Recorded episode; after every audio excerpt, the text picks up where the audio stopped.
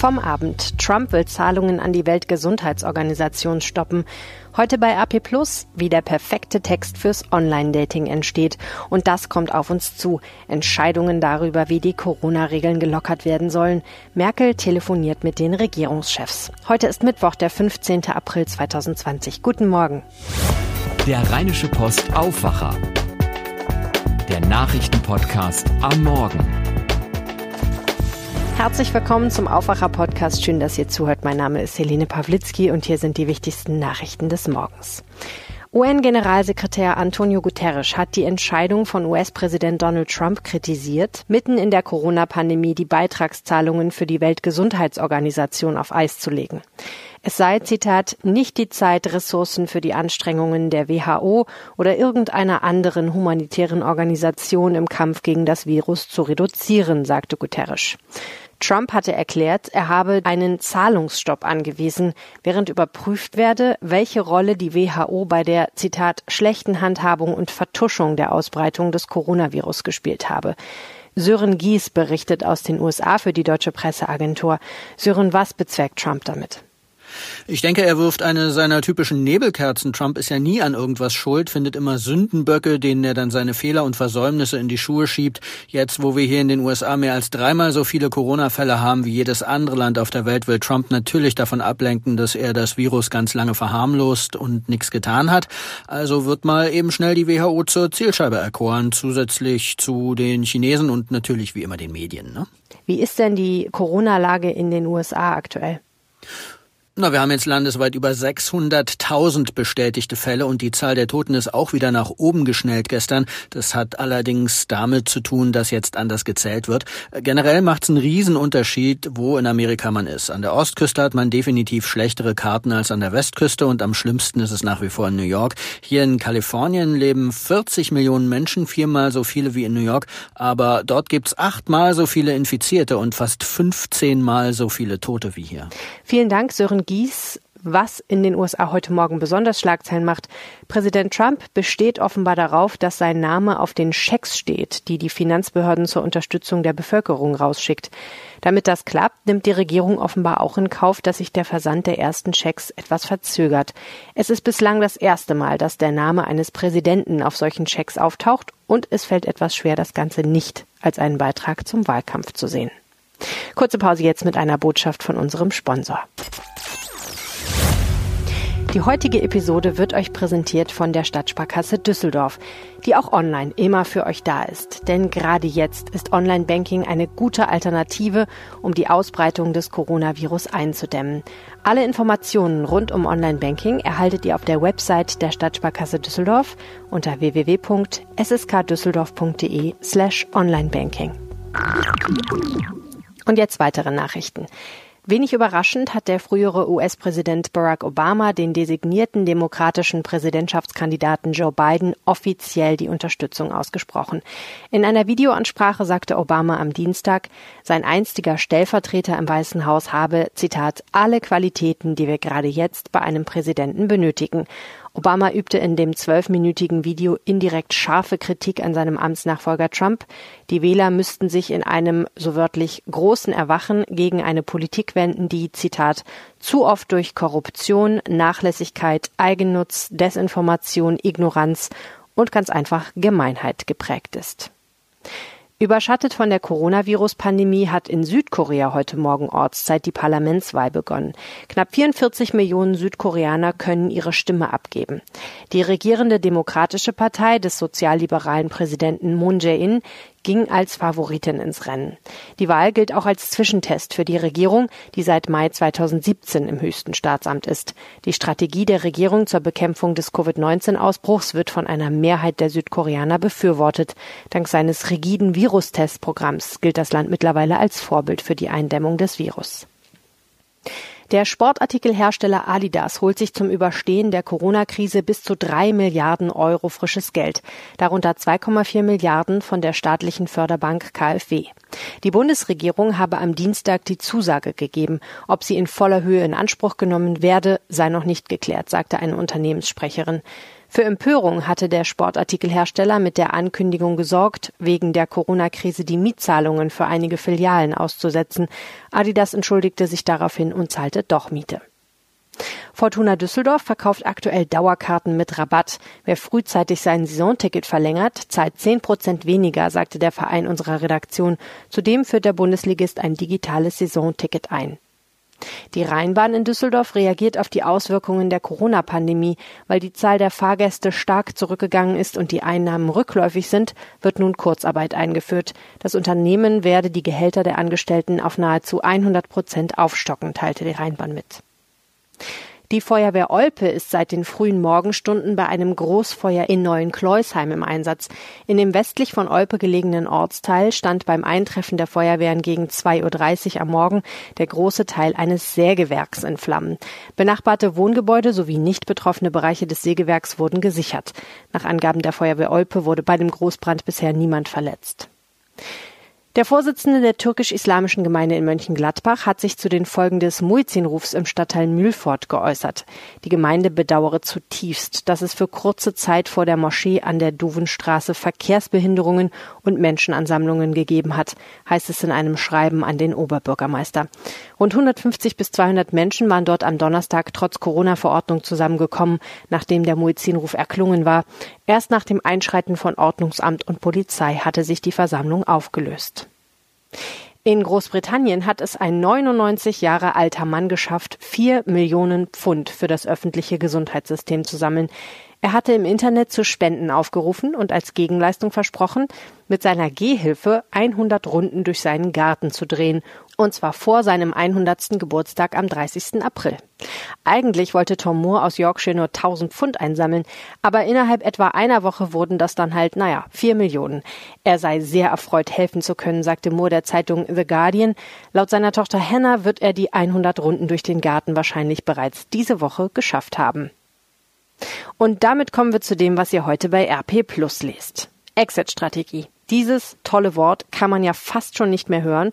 Und wenn man sich noch so sehr ein Ende der Corona-Regelung herbeiwünscht, mein Kollege Gregor Mainz hat mal etwas genauer auf den Begriff geschaut. Exit-Strategie bedeutet nämlich etwas sehr Unterschiedliches, je nachdem, ob man auf die Wirtschaft, aufs Militär oder auf die Politik schaut. Sein Text Exit-Strategie, ein schillernder Begriff, zeigt auf, dass das Wort nur so klingt, als stünde dahinter eine klare politische Vorstellung und entschiedene Schritte Richtung Lockerung.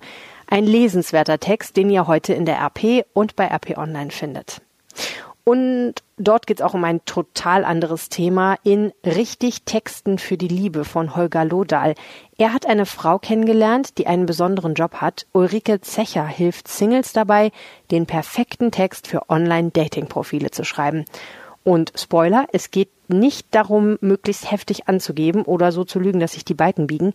Im Gegenteil, so scheint es, ein Geheimnis zum perfekten Profiltext ist, ganz genau hinzuschauen, sich selbst gut zu kennen und auch möglichst exakt beschreiben zu können. Ein Text aus dem Düsseldorfer Lokalteil der RP zu finden auf rp-online.de slash Düsseldorf. Auf RP Online findet ihr heute auch dieses Thema. Weil immer mehr Frauen wegen der Corona-Pandemie ambulant in Kliniken entbinden müssen, steigt die Nachfrage nach Hebammen. Diese sorgen sich vor allem bei Erstgebärenden um die Betreuung von Mutter und Neugeborenen. Wir hören mal rein. Vorlesen tut mein Kollege Benjamin Meyer. Simone Philipsenburg-Benger vom NRW-Landesverband der Hebammen kann sich nicht über mangelnde Arbeit beklagen. Das Auftragsbuch der Krefelder Hebamme ist sehr voll. Sie sagt, werdende Eltern haben Hebammen wie mich weit vor der Krise angefragt und diese Termine finden natürlich statt. Hinzu kämen jetzt allerdings kurzfristig sehr viele Anfragen von Frauen, die derzeit nur ambulant entbinden können. Zitat, viele derjenigen, die jetzt zum ersten Mal gebären, sind natürlich verunsichert, wenn sie schon wenige Stunden nach der Geburt nach Hause geschickt werden. Wegen des Coronavirus können viele Frauen mit ihrem Neugeborenen nach der Geburt nicht mehr wie sonst üblich für einige Tage im Krankenhaus bleiben, sondern werden gebeten, die Einrichtung aus Sicherheitsgründen möglichst noch am selben Tag wieder zu verlassen.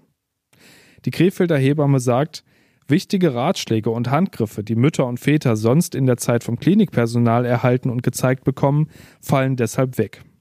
Gerade für Frauen, die zum ersten Mal entbinden, kann das zu einem Problem werden, wenn sie keine Hebamme haben, die sie zu Hause betreut. Hinzu kommt ja auch noch, dass wegen Corona eine Kontaktsperre besteht und man die Großeltern nicht hinzuziehen soll. Wenn ihr all diese Texte lesen oder anhören wollt, braucht ihr ein RP Plus Abo. Das Schöne daran ist, ihr unterstützt damit auch diesen Podcast. Das Angebot gibt es auf rp-online.de slash Aufwacher-Angebot. Danke an alle, die uns schon helfen. Die Nachrichten aus Düsseldorf hat jetzt Alina Lierz von den Antenne Düsseldorf Nachrichten für euch. Guten Morgen, Alina. Guten Morgen, Helene. Wir schauen wieder auf die aktuelle Entwicklung der Corona-Zahlen aus Düsseldorf.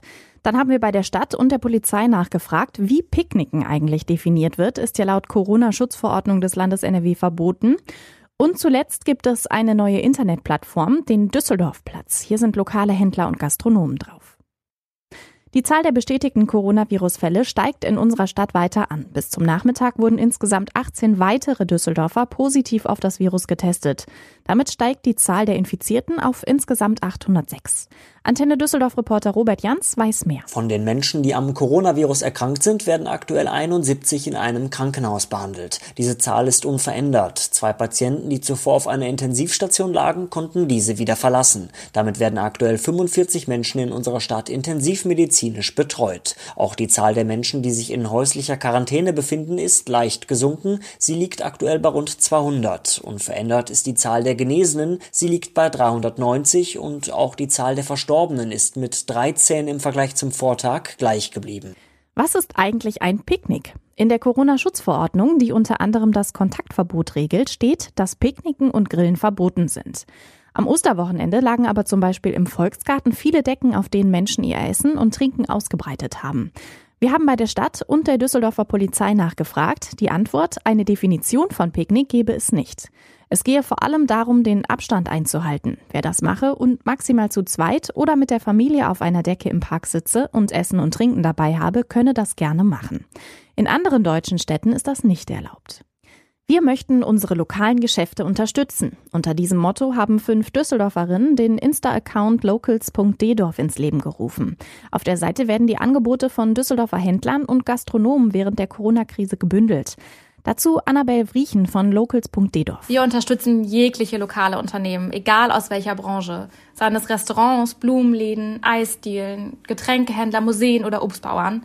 Wir freuen uns wirklich über jede Nachricht und jeden Support. Und auch die Stadt will gezielt Düsseldorfer Betriebe unterstützen. Auf ihrer Corona-Seite gibt es nun die Rubrik Düsseldorf Platz mit Online-Shops und Lieferservice und auch mit digitalen Freizeit- und Kulturangeboten. Mehr Nachrichten für Düsseldorf gibt es auf antennedüsseldorf.de und natürlich auch immer um halb bei uns im Radio. Vielen herzlichen Dank, Alina Lierz. Hier geht es gleich weiter. Mit der Corona-Krise gehen für viele Menschen auch rechtliche Fragen einher, ob bei drohender Kündigung oder stornierten Reisen. Um in dieser schwierigen Zeit zu helfen, hat die ARAG gemeinsam mit ihren Partneranwälten rechtliche Services entwickelt. Diese können von allen in Anspruch genommen werden – so könnt ihr zum Beispiel am Donnerstag zwischen 10 und 18 Uhr mit einem Anwalt telefonieren, auch als Nichtkunde. Die Kosten dafür übernimmt die ARAG. Alle Informationen zu diesem Angebot findet ihr unter www.arag.de. Und damit schauen wir auf das, was heute noch wichtig wird. In Dänemark können ab heute Zehntausende Kinder wieder in die Krippe, den Kindergarten oder die Schule gehen. Nach Fortschritten im Kampf gegen die Corona-Pandemie öffnet das skandinavische Land seine Schul- und Tageseinrichtungen für Kinder bis einschließlich zur fünften Schulklasse. Damit sollen Eltern entlastet werden, die ihre jüngeren Kinder in der Corona-Krise bislang neben der Arbeit zu Hause betreuen mussten. EU-Kommissionspräsidentin Ursula von der Leyen und EU-Ratschef Charles Michel äußern sich heute um 11 Uhr gemeinsam zur Corona-Krise. Im Mittelpunkt soll die EU-Strategie für eine langsame und kontrollierte Lockerung der Corona-Beschränkungen stehen. Dabei sollen sich die EU-Staaten eng abstimmen. Der Zeitplan bleibt aber in der Hand der einzelnen Regierungen. Die NATO-Verteidigungsminister beraten ab 15 Uhr in einer Sonderschalte über die Folgen der Corona-Krise für die gemeinsamen Einsätze. Generalsekretär Jens Stoltenberg betonte zuletzt immer wieder, das Militärbündnis sei trotz der Pandemie weiter einsatzbereit. Die Hauptaufgabe der NATO bleibe der Schutz von fast einer Milliarde Bürgern. Das polnische Parlament debattiert heute über einen Gesetzentwurf zur Verschärfung des Abtreibungsrechts. Die Novelle sieht vor, dass Missbildungen oder unheilbare Krankheit des Kindes keine Indikation für einen Schwangerschaftsabbruch mehr sein dürfen. Federführend bei dem Entwurf war die Organisation Stiftung Leben und Familie. Die Ausreise minderjähriger Flüchtlinge aus den überfüllten griechischen Flüchtlingslagern in andere EU-Länder beginnt heute. Zwölf Kinder sollen am Vormittag an Bord eines Flugzeugs aus Athen nach Luxemburg kommen. Am Samstag sollen weitere 50 Minderjährige aus Griechenland nach Deutschland fliegen. Lasst uns endlich wieder öffnen. Das ist der Appell des Handelsverbands Deutschland. Wenn die Läden in den Innenstädten noch lange flächendeckend schließen müssten, drohe eine gewaltige Pleitewelle, so der Verband. Rufe nach einem Wiederhochfahren von Wirtschaft und Alltagsleben werden immer lauter. Heute Nachmittag wissen wir mehr. Kanzlerin Angela Merkel telefoniert mit den Regierungschefs der Länder und vorher tagt noch das Corona-Krisenkabinett in Berlin. Es zeichnet sich eine erste Konfliktlinie ab. NRW will die Schulen schnell wieder öffnen, Bayern lehnt dies klar ab. Clemens Kurt berichtet für die deutsche Presseagentur die dpa. Tja, Clemens, Laschet versus Söder, das kennen wir ja schon ein kleines bisschen. Da fliegen jetzt schon wieder im Vorfeld richtig die Fetzen. Ne? Ja, das kann man wohl sagen. NRW-Ministerpräsident Laschet ist schon mal vorgeprescht. Er spricht von klein vorsichtigen Schritten, um die Einschränkungen zu lockern. Bayerns Ministerpräsident Söder steht dagegen weiter auf der Bremse. Nur keine Hektik, sagte Söder am Abend im zweiten. Ja, Erleichterungen kann es geben, aber verantwortungsvoll und bitte mit Auflagen, beispielsweise mit äh, Schutzmasken und Ähnlichem. Ein Überbietungswettbewerb der Länder, den will Söder auf jeden Fall verhindern, denn geht das schief und wir bekommen eine zweite Infektionswelle, dann hat man unterm Strich nichts gewonnen. Wie steht's denn mit der Öffnung der Schulen? Da gibt's ja den Vorschlag, die Grundschulen als erstes zu öffnen. Nein, hat Söder dazu in den ARD-Tagesthemen gesagt. Ich neige da eher zum Robert-Koch-Institut, denn äh, gerade die Grundschulen sind diejenigen, die wir als letztes öffnen sollten. Bei den Abschlussprüfungen, glaube ich, kann man großzügiger sein, denn die Schülerinnen und Schüler brauchen ja einen Abschluss, auch für den weiteren Berufsweg. Da lässt sich auch Schutzmaßnahmen deutlich besser organisieren. Wir sehen, für Kontroverses heute gesorgt und äh, nicht zu vergessen ist, da sind auch noch andere Ministerpräsidenten und die haben schließlich ganz eigene Vorstellungen. Werden denn die Läden bald wieder geöffnet? Österreich macht es uns ja vor, da sind jetzt die Baumärkte wieder offen. Österreich ist uns zwei Wochen voraus, sagt Söder. Es muss also alles gut durchdacht werden. Ich bin der festen Überzeugung, dass wir in diesen Bereichen des Einzelhandels äh, entsprechende Abstandsflächen brauchen, ähm, auf den Quadratmeter umgerechnet die Personenzahl definieren müssen. Und ich glaube auch, dass wir mindestens ein Maskengebot, ein ähm, Mundschutzgebot brauchen, äh, weil dort nämlich äh, durch die Öffnung des Einzelhandels unglaublich viel wieder an Bewegung und an Gruppen zusammenkommt. Das Gleiche gilt übrigens am Ende auch für den ÖPNV. Also bei allem, was man tut, es geht um den Schutz der Bevölkerung. Wird es denn heute ein Ergebnis geben? Der bayerische Ministerpräsident ist da zuversichtlich. Nun, wir werden sicherlich gewisse Richtlinien gemeinsam auf den Weg bringen. Die Ministerpräsidenten müssen etwas nach regionalen Besonderheiten gehen. Ich verstehe das, wenn in Bundesländern wie Mecklenburg-Vorpommern, wo man ein anderes Infektionsgeschehen hat, die Dinge vielleicht etwas anders angehen will. Aber am Ende müssen wir uns auf eines vereinbaren, einige Grundregeln. Ansonsten wird es keine sehr starke Situation werden für das Land. Und die größte Sorge besteht einfach dass wir einen Rückfall riskieren. Es geht also darum, den Laden irgendwie wieder zum Laufen zu bringen, aber dabei keinen Fehler zu machen, auch wenn viele inzwischen ganz gehörig drängeln. Vielen Dank, Clemens Kurt aus Berlin. Schauen wir noch kurz in die Region zu einem ganz besonderen Corona-Problem im Münsterland. Mein Kollege Tobi Jochheim weiß mehr. Nachricht von Tobi. Hey, ihr Lieben. Ganz besonders schlimm trifft die Corona-Krise gerade Aalen im Münsterland. Da gibt es so eine Werft für so Luxusjachten und die Dinger stapeln sich da gerade dutzendweise. Denn die Grenzen sind ja zu. Man kann die Schiffe also nicht dahin transportieren, wo sie hingehören. So Mittelmeer und so. Ne? Die Dinger wurden also über Winter repariert, sind jetzt fix und fertig, aber können halt nicht weg. Und ich kann mir vorstellen, dass die Werft dann da jetzt so eine Art Liegegebühren vielleicht verlangt. Und da sind die armen Yachtbesitzer natürlich starr vor Schreck. Ich denke mir, daher kommt dann auch dieser Ausdruck ne, über langsame Menschen. Die muss man echt zur Yacht tragen. Die musst du erstmal verarbeiten. Tobias Jochheim mit der etwas anderen Corona-Nachricht. Und jetzt kommen wir zum Wetter. Es wäre so schön, wenn diese Kälte jetzt endlich mal wieder bald frühlingshafter Wärme weichen würde. Und es sieht tatsächlich ganz gut aus. Bei Temperaturen zwischen 16 Grad bei Bielefeld und 19 Grad in Köln bleibt es heute heiter und trocken.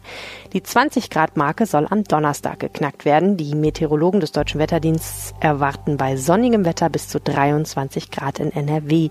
Das hört sich doch richtig gut an. Das war der Rheinische Postaufwacher vom 15. April 2020. Mein Name ist Helene Pawlitzki. Tausend Dank fürs Zuhören Zuhören und habt einen wunderbaren Tag. Ciao. Mehr bei uns im Netz www.rp-online.de